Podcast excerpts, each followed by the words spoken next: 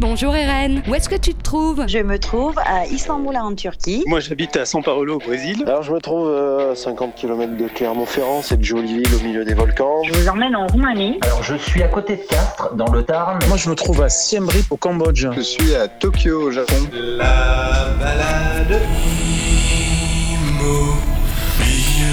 Bonjour Chiara en Italie. Bonjour Fabien et Laetitia. Et salut Thomas à Melbourne. Hey, salut tout le monde, ça me fait plaisir de vous entendre. Ouais, je sais pas si vous entendez, on a les mouettes nous derrière. J'adore, Ah, c'est à peu- super. C'est à peu près tout ce qu'on a. Hein. C'est tout ce qu'on a, ouais, ouais, parce qu'on peut pas faire grand chose en ce moment. Ça se passe comment, tiens, chez vous justement Euh, On va commencer par toi, Chiara. Ça se passe comment euh, en Italie? Pas trop mal finalement, on est passé en zone euh, jaune, donc euh, on peut aller au resto au midi. Jaune, mal, c'est non resto de midi chez vous. C'est ça. D'accord. Bon, on se réjouit euh, des petites choses, hein. c'est pas comme euh, chez Thomas. Euh, mais bon, on se le fait euh, suffire. On peut aussi euh, sortir de la ville, hein, ce qui n'était pas donné avant. On pouvait juste se balader autour de chez soi et non, là, on peut aussi se balader dans les villes à côté. Ce qui veut dire que la situation, elle s'améliore un petit peu, il y a moins de contamination. C'est ce qu'on nous raconte, mais après, ça change chaque semaine. Donc, c'est un peu comme chez vous. hein. On n'a pas de certitude. Donc, on vit euh, le, jour, euh, le jour le jour. Et, euh, et on attend euh, ce qui verra. Mais on profite des restos euh, entre-temps. Et toi, euh, Thomas, comment ça se passe Fais-nous rêver? Alors nous, on, ça- on a eu un petit retour de Covid, mais ça fait plus de 20 jours qu'on a zéro cas. Euh, on a le système d'hôtel en quarantaine qui est mis en place et euh, notamment dans le cadre de l'Open d'Australie, il y a tous les joueurs internationaux euh, qui passent par les hôtels quarantaine. Certains ne sont pas du tout contents, d'autres le trouvent, cette formule très très bien puisque ça permet aujourd'hui de vivre totalement normalement. Nous gardons le masque pour faire nos courses dans les supérettes, les marchés organiques et certains magasins dont je vais pas citer les marques, mais où on peut acheter un ordinateur et un lecteur euh, DVD, le mec à l'ancienne. Euh, non mais enfin voilà, il y a certains endroits où on garde le masque et d'autres euh, plus du tout. En extérieur, il n'y a plus le masque. Mais il y a un truc qui me fait halluciner. euh, J'aime bien toujours avec mon truc qui fait halluciner. Mais on a eu le retour du Covid il y a une vingtaine de jours. Donc on- nous on est repassé en, en- en stage en dessous, c'est-à-dire qu'on a eu des nouvelles restrictions, mais qui étaient indolores hein, en fait, où il fallait porter le masque dans tous les lieux fermés. Et les gens, en fait, euh, même avant que les mesures, quoi que ce soit, soient prises, ils ont tout de suite mis les masques. Il y a encore des gens dans la rue qui ont des masques.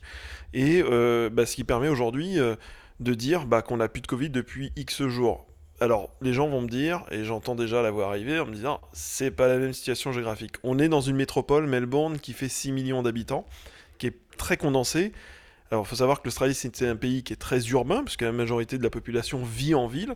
Donc, on est vraiment entassés, on est les uns sur les autres, avec certes un peu d'espace, mais c'est surtout la résilience et le respect des règles des Australiens et les choix qui ont été mis en place qui permettent aujourd'hui de vivre dans notre cage dorée, puisqu'aujourd'hui l'Australie dans, un, dans une situation quand même exceptionnelle d'un point de vue euh, international. Nous, nous vivons totalement normalement, on a les restos qui sont ouverts, les musées, tout est redevenu normal. Et moi, j'ai envie, euh, tu nous raconteras après, euh, Thomas, euh, ce qui se passe avec le retour du Covid et du lockdown dans certains endroits. Mais j'ai envie de vous raconter quand même, avec Fabien, une belle histoire et un petit truc d'actualité des Sables d'Olonne. Est-ce que vous avez vu le retour des marins du Vendée Globe? Ah non, moi non. Eh bien, écoutez, ça a été formidable. Nous, notre euh, événement du moment, c'est le retour de ces 25 marins encore en course. Il y en a un qui a cassé son bateau, qui l'a, bah, le bateau est coulé au large de l'Afrique du Sud, qui a été secouru par euh, le, le senior de la course, on va dire, qui s'appelle Jean Le Cam, ici baptisé le Roi Jean, euh, qui a plus de 60 ans et qui continue à naviguer en solitaire comme ça autour du monde. Et les premiers sont rentrés euh, mercredi dernier. Euh, par un temps absolument abominable, une mer déchaînée en pleine tempête. Et c'était l'événement ici au Sable d'Olonne parce que euh, on n'avait pas le droit de sortir. Vous imaginez bien que le préfet euh, avait mis un certain nombre de restrictions. Et le maire s'est érigé contre ça parce que la, ville des Sables d'Olonne est vraiment une ville tournée vers la mer. Et pour, euh, pour eux, ici, c'est inacceptable qu'un marin rentre d'une expérience comme celle-là tout seul au port. Et on a un long chenal qui fait euh, un kilomètre et demi de long. Et la tradition veut que euh, toute la population accueille les marins dans la liesse, la joie, etc. Bon, ça n'a pas été possible. Néanmoins, notre maire a eu le droit d'avoir quelques bénévoles qui participaient à l'organisation, alignés en randonnion euh, sur le chenal. Donc il y en avait 3 ou 400. Euh, les marées, etc., font que euh, les gens sont rentrés au port à 5 heures du mat, voilà. Mais joie et bonheur de notre semaine dernière, c'est un feu d'artifice qui nous a réveillés à 5h30 du matin. Ouais, c'était vachement sympa. Alors un peu frustrant, il faut bien l'admettre. Ouais, parce qu'on a entendu le feu d'artifice, on ne pouvait pas aller le voir, euh, et ce feu d'artifice euh, qui a été tiré pour euh, l'arrivée du, vainqueur du Vendée Globe autour de 5h du matin, on l'a entendu dans toute la ville, c'était un feu d'artifice absolument énorme.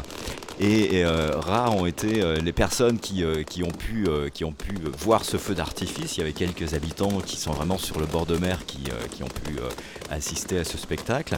Mais on était là dans notre lit, on entendait que ça pétardait absolument partout. C'était génial. On imaginait un peu les, euh, les, images, mais on a assisté à rien et on avait donc euh, de chaque côté du, du, euh, de l'entrée du port, hein, sur, sur, sur les 400 figurants qui étaient là pour accueillir le, le, le vainqueur du, du Vendée Globe. Ça faisait un petit peu organisation à la chinoise, si vous voulez.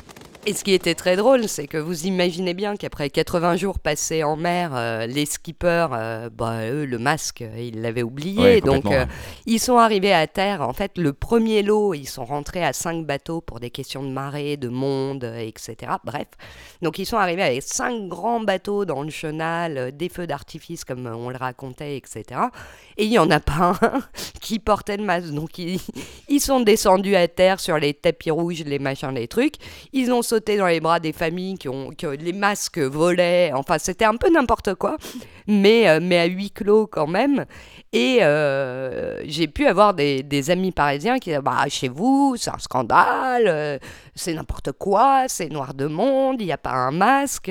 Comme quoi, la représentation qu'on veut bien donner d'un événement, on, on, en fait un petit peu ce qu'on veut avec les caméras, et, et voilà. Mais mais en tout cas, on a vu les images après coup, parce que bien évidemment, euh, parmi nos connaissances, certains étaient soit en mer pour faire des images, soit euh, parmi la presse, soit euh, avec les élus. Et on a vu les images de ce qu'on a entendu 48 heures après, et ça semblait génial. Et ça met un peu de baume au cœur, un peu de chaleur dans cet hiver sanitaire un peu triste.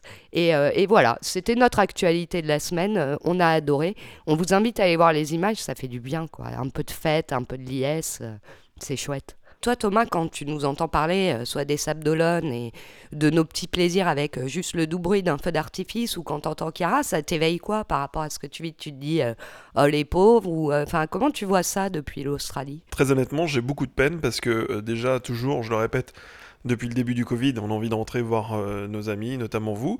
et la souffrance que ça peut apporter intérieurement, la tristesse, et de se dire, mais qu'est-ce que vous foutez? Euh, Des deux côtés, hein, euh, ceux qui gouvernent, je vais éviter d'entrer trop dans les débats politiques parce que c'est pas le but, mais des deux cas, c'est-à-dire que le nombre de Français, ils se disent euh, comment je vais faire pour gruger, et, malheureusement, bah, c'est ce qui fait que ça va pas marcher. Et l'autre côté, le temps long, la lourdeur administrative pour prendre des décisions qui peuvent certes pas faire plaisir, mais qui fonctionnent dans le temps. Alors j'entends beaucoup dire euh, le confinement c'est pas une solution, c'est pas quelque chose qui fonctionne. Et malheureusement, c'est pas vrai, parce qu'on en est témoin que le confinement a fonctionné, puisque nous n'avons plus de Covid. Donc, euh, oui, c'est de la tristesse et c'est vraiment de la colère aussi de se dire mais qu'est-ce qui se passe? Et, est ce que raconte Chiara par rapport à ce, qui, ce que vous avez mis en place en Italie, alors qu'on peut dire, oui, euh, les Italiens, alors ça me rappelle les premiers podcasts qu'on avait fait ensemble avec Chiara, de dire qu'ils sont laxistes et tout ça. Pas du tout. Les Italiens, avec ce que tu nous racontes, Chiara, au contraire, vous êtes super résilients, vous respectez les règles, et aujourd'hui, euh, bah, petit à petit, vous grignotez le petit retour à la normale. Certes, pas normal comme on l'a connu avant, mais euh, de pouvoir aller au resto le midi, de pouvoir sortir, etc. Je trouve ça génial, ça fait plaisir. Je pense que ce qui se passe en France avec une, euh, une certaine, on va dire, désobéissance, qui est toute relative hein, quand même, parce que les gens font quand même assez gaffe, hein, on fait pas non plus n'importe quoi. Mais, euh, mais je pense que cette réticence à appliquer les lois, elle vient aussi du fait que depuis le départ, finalement, ici, le message est complètement brouillé, déjà par des mensonges, des, des, des vols de face, des incohérences. Et à un moment, c'est vrai que tu, tu, euh, bah, tu n'as plus envie de suivre et d'écouter euh, ce qu'on te, te, dit de faire. Chez nous, les mesures euh, ne portent pas leurs fruits. C'est un problème d'adhésion, c'est-à-dire que les gens ne sont pas contre appliquer. Le premier confinement a été appliqué par à la lettre par tout le monde et les gens... Et ça avait fonctionné. Et, les, ça a fonctionné, bien sûr. Les gens demandent, s'opposent pas pour s'opposer ou râlent pas pour râler. C'est que là, en l'occurrence, ça fait des mois qu'on les traîne dans des trucs qui marchent pas. Donc euh, maintenant, la population dit c'est donnant-donnant. Nous, on veut bien, mais faut qu'on gagne quelque chose à l'arrivée. quoi. Si c'est pour euh, euh, se projeter à 5 ans avec des, go-no-go et, et, des confinements, déconfinements, reconfinements, les gens veulent plus de ça. Ils veulent bien faire ce qu'on leur demande, mais avec la certitude d'avoir un résultat, un résultat et un bénéfice pour eux. Et, c'est ça le problème aujourd'hui. Et le problème aussi, c'est qu'il n'y a pas de vaccin. Et alors, je vais, je sortir ma carte de communicant. Je trouve qu'en termes de communication, il y a quand même une communication qui est très, euh, très décalée par rapport à ce que euh, j'ai vécu, moi, en termes de communication politique euh, en Australie. Donc, comme je l'expliquais précédemment, nous, on avait des, des, conférences de presse par le Premier ministre du Victoria tous les jours entre 9h, 10h, 11h le matin. Il était avec sa veste euh, machin, il n'avait pas le costard cravate, euh, il avait la tête un peu déconfite, fatigué, il n'a pas été chez le coiffeur, et il parlait à des vrais gens, euh, il parlait à toi, à moi, il n'y avait pas ce décalage où vraiment, moi, ce que je ressens aujourd'hui, après trois ans en Australie, c'est que la France a une communication politique qui est quand même vachement en school, quoi, qui est, très très à l'ancienne, avec toujours, c'est ça que je parlais aussi de la lourdeur administrative, c'est-à-dire que le type va se pointer à 20h, il va faire son allocution, on va rien comprendre de ce qu'il va raconter parce que ça va être compliqué. Puis l'inverse de ce qu'il a dit gens, la les gens sont sont fatigués, sont fatigués. Mais alors, c'est, on peut être que fatigué. Et, euh, et, et, je peux que comprendre la situation dans laquelle vous êtes, quoi. Mais c'est, l'horreur. On a envie de dire, bon, arrêtez vos conneries. Mmh, c'est ça. Maintenant, vous allez changer euh, de, de, de, braquet. Je parle en version cycliste, là, ça fait du bien. Et vous allez vous adresser à des gens qui sont en face de vous, qui sont des gens normaux, et leur dire, voilà, aujourd'hui, on a tant de cas euh, et on va prendre ces mesures-là. Dans le métro, bon, on va arrêter les conneries, vous allez arrêter de prendre le métro et de vous tasser, parce que dire aux gens de pas parler, j'ai... mais c'est surréaliste quand même ce, truc. J'ai interpellé Chiara euh, pour lui demander euh, par rapport à ce qu'on disait sur l'adhésion. Est-ce que vous avez ce problème, vous, en Italie, où les gens commencent à trouver ça long trouvent qu'il y a un manque de résultats qui, qui, qui, fait qu'il y a moins d'adhésion aux mesures qui peuvent être proposées ou mises en place? Vous avez ça ou pas du tout? Oui, oui. un peu comme chez vous. Sauf euh, la différence, c'est, euh, je pense, l'habitude à accepter plus euh, des Italiens par rapport aux Français. les Français sont beaucoup plus râleurs, révolutionnaires, on s'oppose beaucoup plus qu'en Italie. Finalement, en Italie, on a plus peur, je pense, de, des choses et plus d'habitude à accepter l'inacceptable. après, je pense qu'une autre différence par rapport à la gestion que vous avez en France, et euh, c'est que ici les régions ont euh, joué la carte fédérale. Et donc elles ont réussi dans leur petit territoire à faire passer des mesures euh, plus adaptées et plus fortes que s'il y avait eu une gestion uniquement centrale. C'est marrant, je, je, parlais un peu de mon histoire, mais en faisant mes études à Sciences Po, c'est exactement ce qu'on est revenu. C'est qu'un gouvernement, enfin un pays fédéral, c'est un pays aujourd'hui, c'est une formule qui fonctionne beaucoup plus euh, facilement, si je puis m'exprimer ainsi. L'Australie est un pays fédéral, les États-Unis est un pays fédéral. Bon, les États-Unis, c'est pas un bon exemple. Mais euh, l'Italie, euh, l'Allemagne est fédérale aussi. Et on voit que les. dans une certaine mesure aussi. L'Espagne aussi. Euh, et le fait de décomposer le pouvoir, de pouvoir prendre des décisions par région, c'est quelque chose qui fonctionne. Et, et l'Italie en est le parfait exemple dans cette crise. Bien sûr. Bah, de toute façon, euh, moi, c'est- indépendamment du virus, on sait qu'en France, on, a, on est regardé euh, avec le sourire euh, par nos amis allemands, par exemple, euh, pour notre ultra-centralisation. Si tu cherches un boulot euh, dans le tertiaire en France, il y en a quand même 75% qui sont concentrés à Paris, sans aller jusque-là. La décentralisation à la française ne marche pas.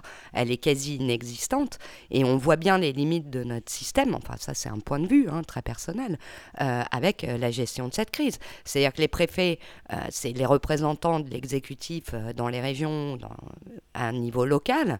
Et en fait, on s'aperçoit que c'est une baston du quotidien entre ces gens-là et les élus locaux.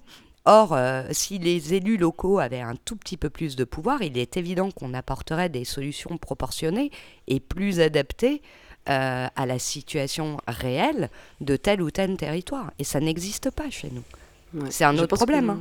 Ça, c'est très important finalement ce que tu dis parce que hum, c'est vraiment la connaissance euh, fine du territoire qui fait la différence. On ne peut pas traiter euh, toutes les régions, toutes les villes de la même manière, surtout dans une crise sanitaire. Tu n'as pas le, le même nombre de lits, tu n'as pas le même accès au système sanitaire, tu n'as pas les mêmes distances entre les villes.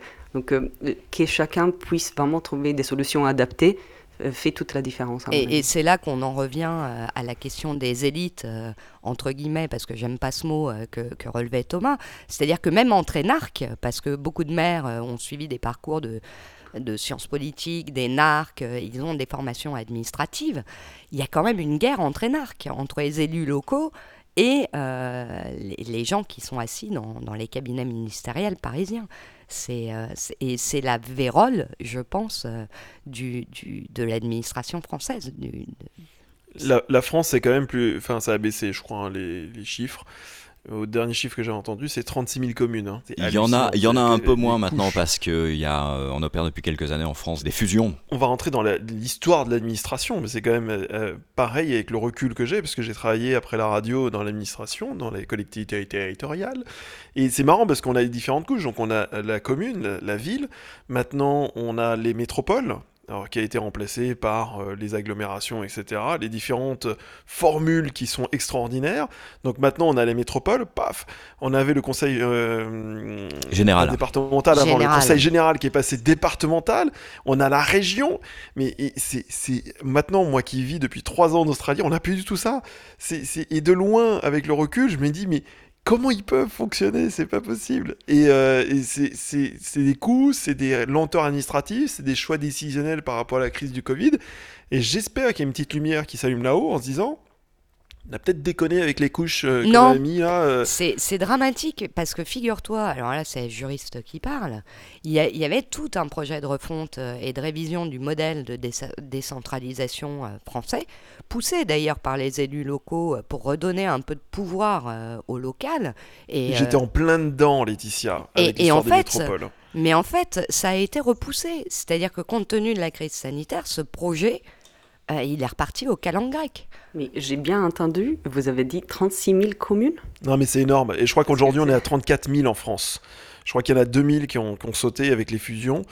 Mais, mais euh, et, et, et Chiara, je te laisse imaginer que 36 000 communes, toutes n'embauchent pas des fonctionnaires. Et attention à ce que je vais dire, parce que j'en suis un quand même, malgré tout.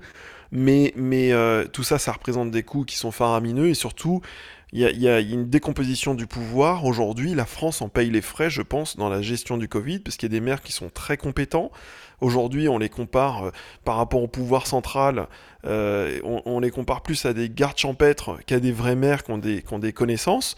Moi, je connais plusieurs maires qui ont une trentaine d'années, qui ont 35 ans, qui sont très compétents, qui prennent des bons choix, etc., mais qui sont limités par le pouvoir central. Et c'est malheureux, c'est- triste à mourir, parce qu'aujourd'hui, bah, la France se retrouve dans une situation où le Covid, euh, bah, il est incontrôlable, hein, quasiment. Bah, c'est ça. Et, euh, et lorsque les maires, enfin, nous, on le voit, hein, on a un maire qui est très actif. On parlait du Vendée Globe.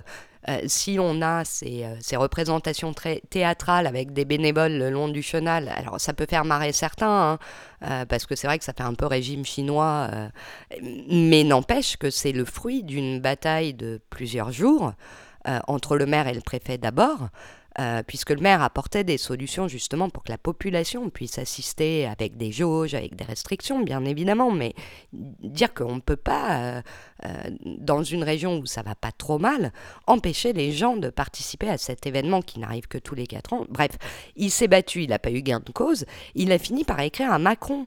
Et, et en fait, pendant qu'il fait ça, le maire qui se bat pour sa commune, bah, il, ne gère pas sa commune, il fait fait pas autre chose, quoi. Et c'est lunaire, et c'est vraiment euh, pour moi euh, un enjeu de société en France que de rebattre les cartes de la décentralisation. Alors ils l'ont fait, hein, ils ont voulu limiter le nombre de régions, euh, mais en fait c'est un peu comme post colonisation en Afrique quand on a redécoupé des frontières euh, en tirant des lignes droites euh, sur, euh, sur et découpé des ethnies qui se retrouvaient à cheval sur deux pays.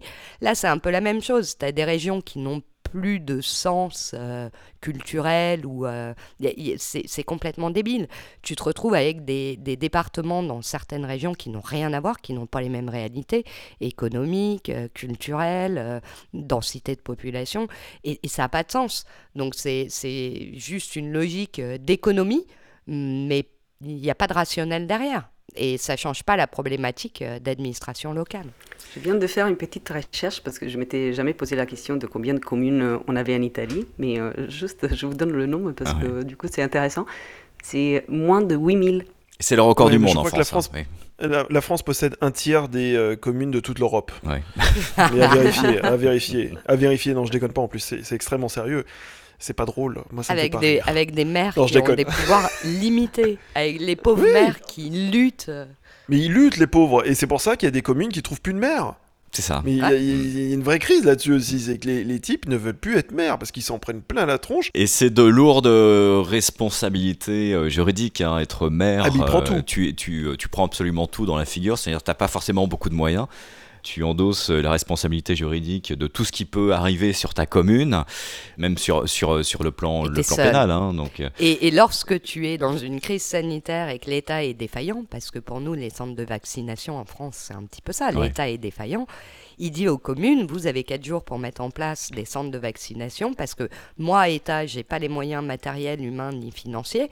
Mais vous, vous allez prendre sur vos deniers et puis vous allez le faire. Et en deux jours, c'est fait. Et en deux jours, c'est fait, les numéros verts, les centres de vaccination, les machins. Résultat, le site mis en place par le gouvernement e-bug, personne ne peut prendre son rendez-vous. Les numéros verts des communes sont saturés. Et quand les rendez-vous sont pris, il n'y a pas une dose dans les centres de vaccination. Il n'y a pas de vaccin. Donc ça rend les gens hystériques et, les maires euh, avec. Ayant bossé pour les collectivités territoriales, deux villes, notamment euh, Marseille, quand on parle de deniers, euh, bah, surtout que l'État a complètement sabré les fameux deniers. C'est-à-dire que les, les dotations venant de l'État ont été complètement sucrées, en fait. Hein. Il n'y a quasiment rien. Les communes souffrent énormément ah par bah rapport au mode de fonctionnement sur les points de vue financiers. C'est une horreur. C'est une horreur. C'est qu'une commune ne peut plus recruter, par exemple. Hein. Non. C'est fini sauf à avoir une dynamique économique euh, de malade et d'avoir euh, suffisamment d'impôts euh, locaux ou d'équivalents, je ne sais plus comment ça s'appelle aujourd'hui, mais de la taxe professionnelle, parce que c'est reversé entre communes, départements, régions, et, d'avoir suffisamment d'activités économiques pour, pour avoir ces rentrées fiscales, ils sont complètement démunis. Ils n'ont plus de subventions, ils n'ont quasiment rien. Et on leur met à charge des choses qui ne rentrent pas dans leurs compétences. On a juste évoqué un peu le, vent des globes et euh, ces aventuriers extraordinaires qui ont fait rêver la France quand même euh, ces dernières semaines et ces derniers mois. Ça a été un petit peu notre bol d'air ici. Toi, euh, Chiara, tu voulais nous parler aussi d'une aventurière aujourd'hui? Oui, j'ai eu pendant les vacances, non, juste avant les vacances de Noël, j'ai eu l'occasion hum, d'interviewer une alpiniste italienne qui euh, m'a énormément plu. Et donc je voulais un peu partager avec vous parce que hum, je trouve qu'elle n'est pas connue euh, tellement à l'étranger. Elle s'appelle Nives Meroy. Je ne sais pas si vous avez jamais entendu parler d'elle. Jamais. Elle, elle, a quel âge euh, Elle fait de l'alpinisme où? Vas-y, dis-nous tout. Alors, en fait, c'est une alpiniste qui, qui est née dans les Alpes du nord-ouest d'Italie et euh, elle a fait un exploit que je trouve euh, fantastique, parce que rien, euh, rien en fait à l'origine faisait penser qu'elle pouvait être alpiniste comme ça. elle faisait juste des promenades autour de chez elle. Et puis, le goût de l'aventure, petit à petit, elle s'est fait amener et finalement, elle a, elle a monté en fait tous les 14 plus hauts sommets de la planète. Je ne sais pas si vous voyez qu'est-ce que c'est les plus hauts sommets de la planète, mais c'est tous les sommets qui sont au-dessus des 8000 mètres. Et, et, en fait, elle l'a toujours fait, ces montées, avec son compagnon. donc, ils ont toujours fait ça à deux. donc, tu m'as demandé combien d'années elle a, en fait, quel est son âge. Elle a 60 ans, même pas et, euh, et, son compagnon euh, plus ou moins euh, le même âge. Et ils ont fait en fait ces montées de couple dans, une, dans, un, esprit que je trouvais incroyable parce que ils ont toujours fait ça sans oxygène et sans Sherpa. Ah ouais C'est c'est vraiment rare. Je crois que d'ailleurs c'est les seuls qui font ça comme ça. mais alors du coup, Chiara, je t'interromps, mais euh, du coup, ils s'entraînent avant d'aller faire ça. Ils, testent en Italie, euh, dans les Alpes, un certain nombre de techniques. Ou comment ils font Parce que tu t'attaques pas à l'Everest euh, dans ces conditions sans, sans, être un peu entraîné.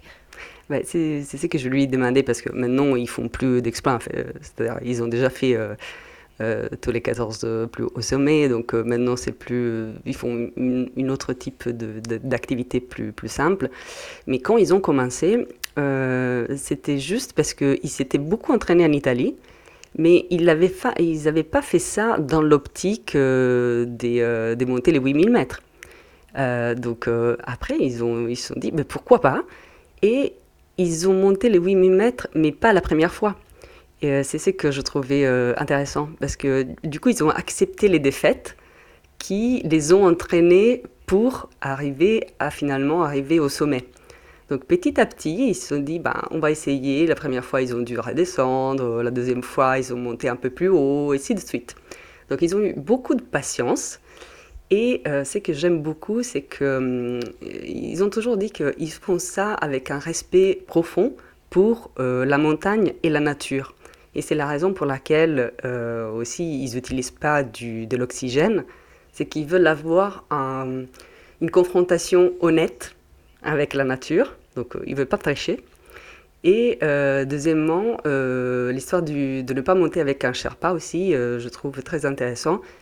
C'est qu'ils disent au-dessus d'un certain niveau de montée, en fait, c'est toi-même qui décides de prendre un risque sur ta vie pour monter au plus haut.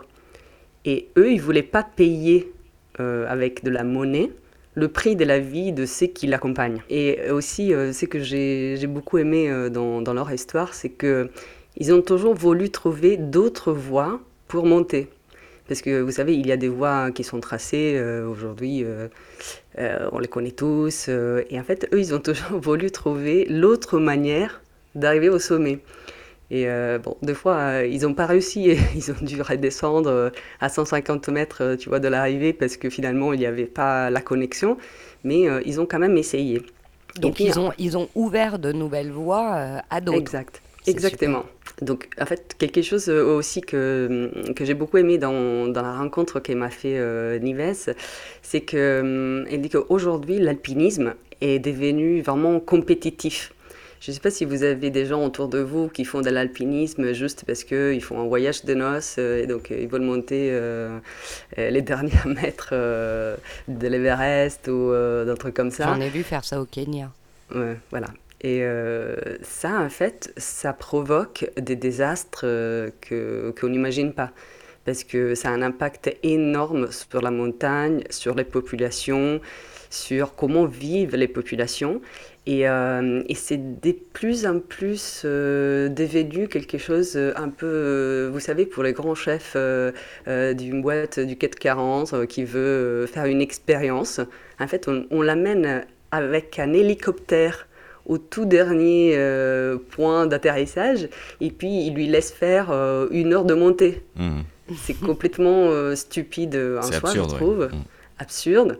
Euh, ça n'a aucun sens euh, dans le rapport avec euh, la nature. Et, dangereux d'ailleurs, potentiellement.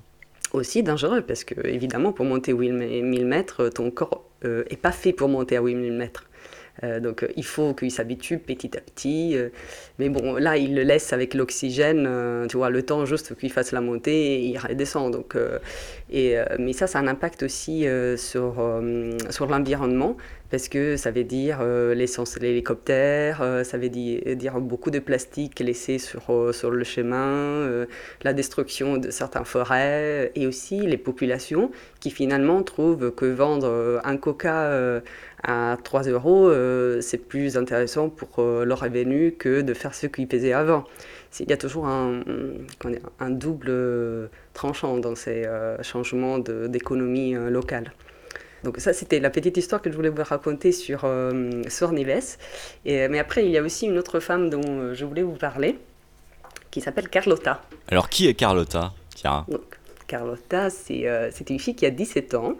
Elle est en terminale de lycée et elle vit dans, une petite, dans un petit village dans la pointe nord du lac de Garda, dans le nord-est d'Italie, au pied des montagnes. Sono Carlotta e sono una ragazza timida ma allo stesso tempo molto curiosa. Elle dit qu'elle est timide, qu'elle est curieuse, mais euh, aussi qu'elle aime jouer au théâtre et danser. Et frequento il liceo delle scienze umane a Riva del Garda. Pourquoi j'ai envie de vous parler d'elle en fait? C'est que euh, je trouve que dans ce podcast, on a beaucoup parlé euh, de comment chacun d'entre nous et aussi les invités qui se sont relayés à nos micros ont vécu cette étrange année de 2020 mais on l'a toujours fait entre nous, euh, tu vois, entre gens qui ont, euh, je dirais, entre 40 et 50 ans. Et euh, souvent, on a mentionné les enfants, les ados, mais toujours pour dire ce que nous, on pensait que eux, ils pensaient. Mais on, on leur a jamais demandé leur avis. Et, et donc, je me suis dit que ça aurait été sympa de, savoir exactement de leur propre voix qu'est-ce qu'ils en pensaient. Et j'ai pris l'initiative de demander à un certain nombre d'ados italiens et français s'ils voulaient euh, relever les défis, de nous raconter leur ressenti sur cette année et de le faire de deux manières, avec des mots, mais aussi avec des sons, afin qu'ils nous amènent un voyage, immobile bien sûr, dans une partie euh, de leur monde. Et euh, parmi les, les, personnes qui ont voulu relever le défi, il y a justement Carlotta. Et je l'ai choisie pour deux raisons. Euh, une, si vous me permettez une petite analyse psychologique à deux balles, c'est que en fait Carlotta, euh, euh, quand je lui ai parlé, j'avais vu en elle moi-même à son âge, une sorte de petit transfert, mais aussi parce qu'elle a le même âge auquel moi et son père on s'est rencontrés sur les bancs du lycée. Je l'ai rencontré le premier jour de première et puis on ne s'est plus quitté pendant trois ans, tous les jours coude à coude. Euh, donc ça m'a un peu, euh, ça m'a un peu touché de me revoir et de, revoir son père. Et l'autre euh, raison pour laquelle j'ai choisi de relayer sa, sa pensée, c'est qu'elle m'a proposé une démarche altruiste qui, qui m'a beaucoup plu. Et je vous laisse entendre un bout de sa réponse. Grazie a questa opportunità voglio far arrivare il messaggio che molti di noi non stanno bene. Elle explique que pendant euh, cette année 2020, euh, les gens, euh, pour beaucoup de gens de son âge, ça a été très dur et que beaucoup sont tombés dans des petites dépressions, se sont fait happer par la tristesse. et il y a eu une sensation de vide et de point d'arrêt qui euh, semble euh, ne jamais s'arrêter, une espèce de pause euh, sans fin. Et elle a donc décidé par contre de se prendre en main et de trouver une manière de s'en sortir. Et elle m'a dit, je voulais raconter cela pour que ça puisse aider d'autres qui vont nous écouter, des jeunes ou moins jeunes, à réagir eux aussi et trouver des manières de chasser ces pensées négatives et ces tristesses. Elle l'a fait comme je lui avais demandé à travers des sons. Certo, i suoni sono molto importanti, ma anche sì, sottovalutati. Elle dit qu'elle s'est rendue compte que les sons euh, dans la vie moderne, surtout euh, à un âge d'adolescente, sont complètement euh, sous-évalués. Parce qu'ils sont tous pris par les images, les mots, la vitesse. Et en fait, ils, prêtent plus attention à écouter ni les personnes, ni les animaux, ni la nature, ni eux-mêmes. Et du coup, quand je lui proposais le défi de trouver des sons qui, puissent résonner avec ses pensées période, en fait, elle a réalisé combien les sons pouvaient euh, venir en aide euh, et soigner l'âme. Et euh, elle a voulu partager cette découverte, je trouvais géniale. Et du coup, je vous propose d'écouter le premier son. Là, vous avez écouté, c'est le bruit de fond d'une douche chaude et d'une chanson qui fait réfléchir. Euh, on le sait, euh, le bruit de l'eau est un relaxant et la musique euh, active des endorphines qui sont des hormones analgésiques et excitantes. Et vous, aurez compris de cette référence que Carlotta est la fille d'un médecin, évidemment. Mais bon, blague à part, la chanson que vous avez écoutée au fond, sur le fond du bruit de la douche, s'appelle Vita Paranoia, d'un chanteur qui s'appelle Gazzelle, italien bien sûr. Et euh, la chanson parle d'un jeune homme qui se sent jamais à sa place, qui essaye toujours de, s'en sortir euh, sans réussir, et qui se dit se sentir, je cite, comme une bombe, mais pas dans le bon sens, dans le sens que demain j'explose. Et Carlotta a aimé euh, me dire que, en fait, quand elle écoute ces textes, elle, euh, elle se sent boostée pour dire Mais moi, je ne veux pas exploser, donc euh, il faut que je trouve euh, un moyen de, de faire sortir tout ce que j'ai à l'intérieur et aussi euh, de, de me calmer. Et donc voilà, elle se calme aussi avec euh, des sons comme la douche euh, chaude qui, euh, qui nous amène un peu dans un monde un peu plus feutré.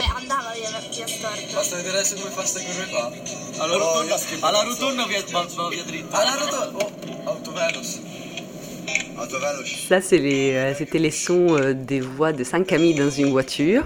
Euh, vous avez entendu le bruit de la voiture, la radio, radio qui joue. J'ai l'impression que tout cela s'imbrique et se fond comme si c'était un seul son. Et ces sons ramènent Carlotta dans le monde de l'insouciance, de cette amitié qui nous réchauffe le cœur. et ça lui rappelle aussi quelque chose de très positif. C'est-à-dire que quand on est en voiture, si vous euh, y pensez, le paysage n'est jamais le même. Tout change tout le temps, on avance sans s'arrêter et ça résonne exactement avec euh, ce que elle et euh, tous euh, les gens de son âge rêvent aujourd'hui et je dirais nous aussi. Euh, C'est-à-dire que cette situation d'arrêt forcé finisse et qu'on puisse euh, C'était le ronron d'un chat et euh, évidemment c'est un son hyper relaxant. Mais Carlotta a aussi ajouté que le fait d'écouter euh, son chat ronronner lui fait penser que en fait c'est aussi une manière dans laquelle son chat lui dit qu'il l'aime. Et euh, voilà, quoi de plus beau pour de se sentir aimé que n'est-ce pas? Tout le monde voudrait toujours se sentir aimé. Ça, c'était euh, la respiration de Carlotta. Elle a hum, utilisé ça euh, pendant cette période pour surmonter euh, les difficultés. Donc, elle a fait des exercices de respiration, là où en soufflant, on élimine les mauvaises pensées et en inspirant, on attire euh, les bonnes pensées. Un petit peu de sophrologie. Voilà. Donc avant, euh, avant de la quitter, euh, après avoir euh, parlé avec elle de tous ces sons, de qu'est-ce qui ça a amené, donc qu'est-ce que ces sons ont amené dans sa vie, je lui ai une dernière, posé une dernière question et je lui ai demandé qu'est-ce qu'elle rêvait de faire comme première chose dès que la pandémie sera vraiment terminée. Et ça aussi, je vais partager avec vous. Écoutez. Beh, sicuramente dopo il lockdown eh, voglio fare una festa, ma una di quelle feste proprio grandi, eh, dove apro i cancelli della mia Donc vous avez peut-être pas compris euh, les mots, mais vous avez dû euh, percevoir l'enthousiasme dans sa voix. Et euh, voilà, c'est une fête géante, ce qu'elle rêve de faire euh, à pandémie, ter- euh, pandémie terminée, pour chanter, danser, s'embrasser, rire, tomber amoureux. Et elle dit que, et aussi qu'elle fera rentrer tout ce qui passe dans le coin. Donc euh, on a intérêt à passer dans le coin, si vous voulez bien, avant de nous faire aussi notre propre fête géante, si vous voulez. Fare questo. Donc, oui, ça, j'ai compris qu'elle disait qu'elle avait envie de rencontrer de nouvelles personnes. C'est ça. C'est incroyable, non? Bah ouais. Donc euh, nous, c'est les nouvelles personnes. Exactement. Merci Chiara pour ce, pour ce beau voyage. Euh, Tu as écouté attentivement. euh, Thomas, tu es toujours avec nous? Je suis toujours là et justement je me faisais une réflexion en écoutant euh, l'italien, euh, puisque moi je vis dans un pays anglo-saxon. Pourquoi, pourquoi, mais pourquoi en LV2 j'ai pris allemand? C'est beau. C'est hein. tellement beau l'italien, c'est magnifique. Je me suis euh, parce que moi il, il est, on enregistre le podcast, mais moi il est, commence à être un peu tard le soir là, et je me suis laissé bercer par par ces, ces voix italiennes et tout. C'est extraordinaire, c'est d'une beauté, mais j'en ai des frissons quoi. Mais franchement, je regrette Merci papa, merci maman de m'avoir fait euh, faire allemand, où j'avais zéro de moyenne, et c'est pas une blague. Euh, mais euh, extraordinaire, je trouve qu'elle a une maturité, qu'elle a une vision, qu'elle a une, une façon de voir les choses, et, et l'exercice que tu lui as demandé de faire, il faut remettre dans le contexte, mais c'est un exercice qui est extrêmement difficile à faire, de réfléchir sur des sons, de pouvoir partager, etc.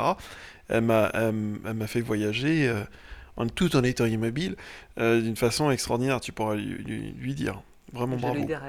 Merci euh, Thomas. Moi aussi, j'ai Ouais, beaucoup c'est. aimé. Moi, j'adore parce que. euh, bah voilà, on a besoin de positif et euh, bah, elle incarne cette jeune fille, la future génération, celle qui nous emmènera quand on sera vieux. Et c'est vachement rassurant, en fait, je trouve, de l'entendre. Écoutez ça. Un hélico Non, c'est pas un hélico, c'est mon chat qui vient sur moi. Et si on rembobinait avec euh, des petits mots de Jean Le Cam pour finir? Jean Le Cam qui vient de finir son cinquième Vendée Globe qu'il n'aura jamais gagné, mais qui explique, après l'avoir tué pendant 80 jours, euh, qu'il euh, revient d'un miracle et, et qui est un, un, homme qui ne refera peut-être pas le Vendée Globe, mais qui parle de la jeunesse, du futur du Vendée Globe, de ce qu'il a vécu. Il est plein d'espoir, plein de joie, avec un détachement euh, et un phrasé qui lui sont légendaires. Il est à la place du con et il l'explique et il explique pourquoi il en voulait pas, mais que ça lui fait du bien quand même. Ouais, parce que les places du con, je veux dire qu'on a fait un paquet au Figaro. Parce que quand tu gagnes euh, trois Figaro, si tu veux des places de con, on t'en a fait un paquet. Donc euh, forcément, place de con, deux, t'es- deux t'as pas gagné, euh, quatre t'es pas sur le podium. euh, bon, c'est pour ça que j'aime bien le 1, le 3, le 5, et puis le 8, je sais pas pourquoi. Et donc j'étais 8, donc j'étais finalement j'étais bien à 8. Bon. Et euh, les choses ont fait que bon, moi, je finis 4 à la place du con. Donc en fait, en fait, ce que j'ai fait, c'est que j'ai soulagé l'éventuel con qui aurait pu être à ma place.